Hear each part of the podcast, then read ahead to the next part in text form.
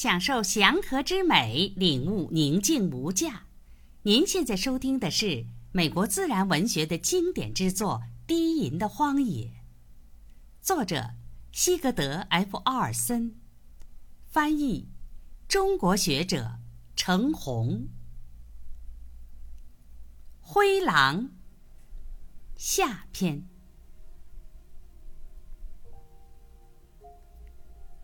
山甲上的云山高大挺拔，阴森森的印在蓝天之上。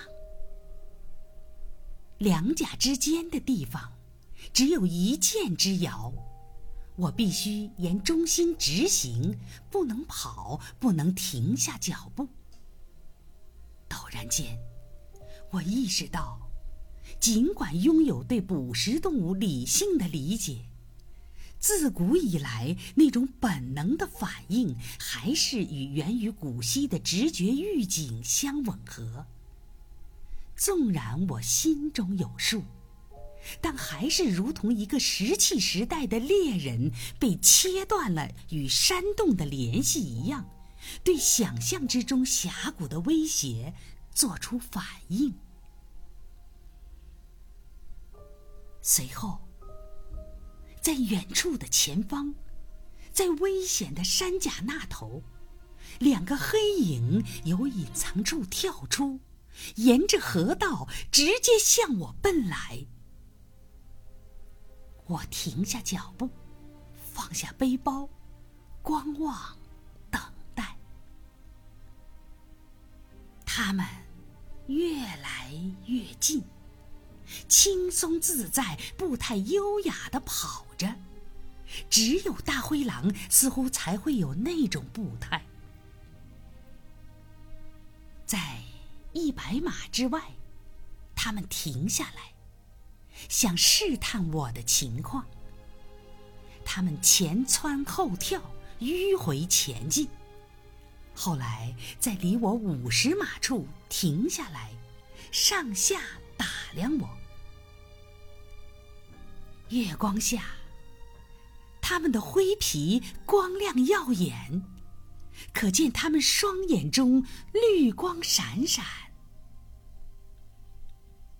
没有任何动静，我们就这样对峙相望，仿佛这种相遇在料想之中，习以为常，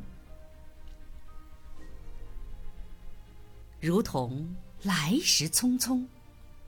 他们一阵旋风似的沿河道而下，两个飘荡的影子移动于冰面之上。我从未如此近距离的看到，或许再也不会看到灰狼那闪烁的眼光，也许再也不会有机会来观察他们那自由自在、行云流水般的步态。悠长的狼嚎再度响起，这次来自后面远处的河道。随后，我再也没有听到狼嚎。过了不久，我推开小木屋的门，划了根火柴，点起了等候许久的炉中火种。当我坐在炉子旁边，听着火焰之声，收拾着我的装置衣物时，充分的意识到我的所见所闻和其中的感受。假若当时不是零下二十摄氏度以下，我会敞开屋门，如此一来。便不会失去那如水的月光和月色中奔跑的狼群。当我在屋中暖和了一会儿，吃了晚饭之后，再度走到外面，那条河依然银光闪闪，远处的河畔显得幽暗阴森。一只猫头鹰叫着飞回云山林，我知道它在月色中的林中空地意味着什么。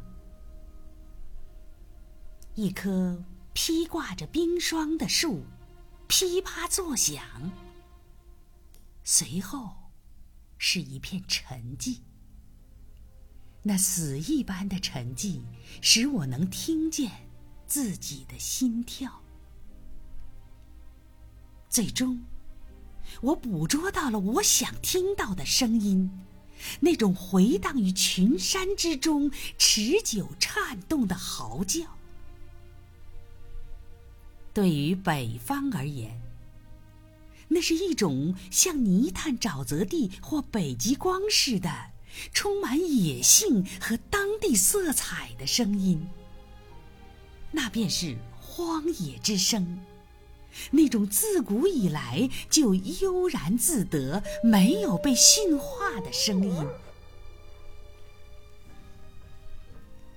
尽管再次听到狼嚎令我激动，可是当我想到席卷整个大陆、灭绝灰狼的持久战时，便感到悲哀。现在。除了只有在魁地科、苏必利尔荒原、加拿大及阿拉斯加还能见到灰狼之外，它几乎已经从美国消失。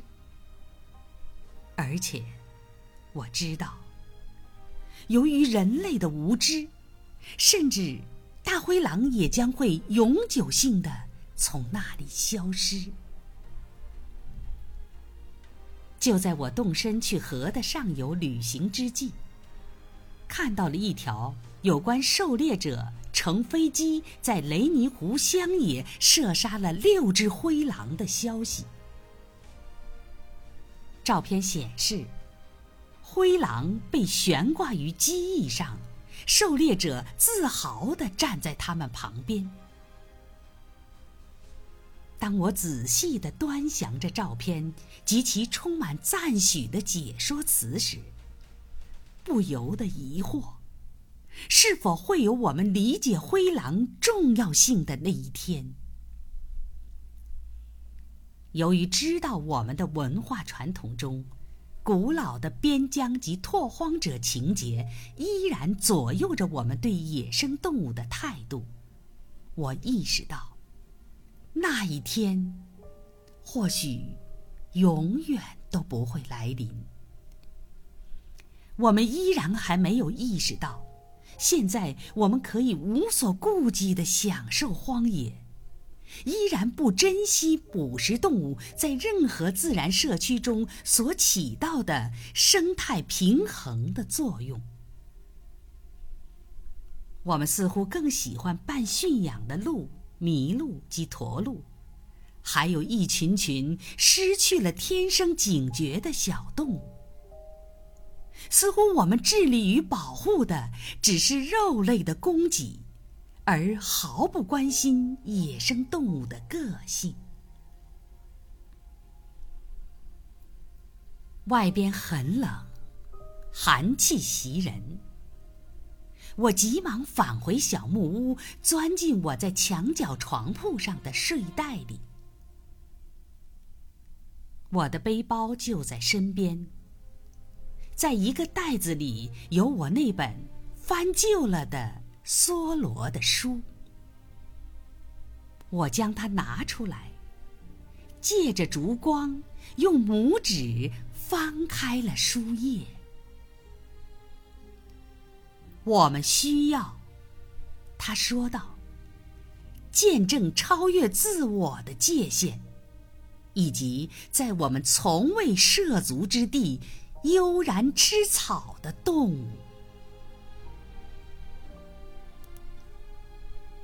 亲爱的听众朋友，《低吟的荒野》这本书到此播讲完毕，感谢您的倾听，我们下本书。再会。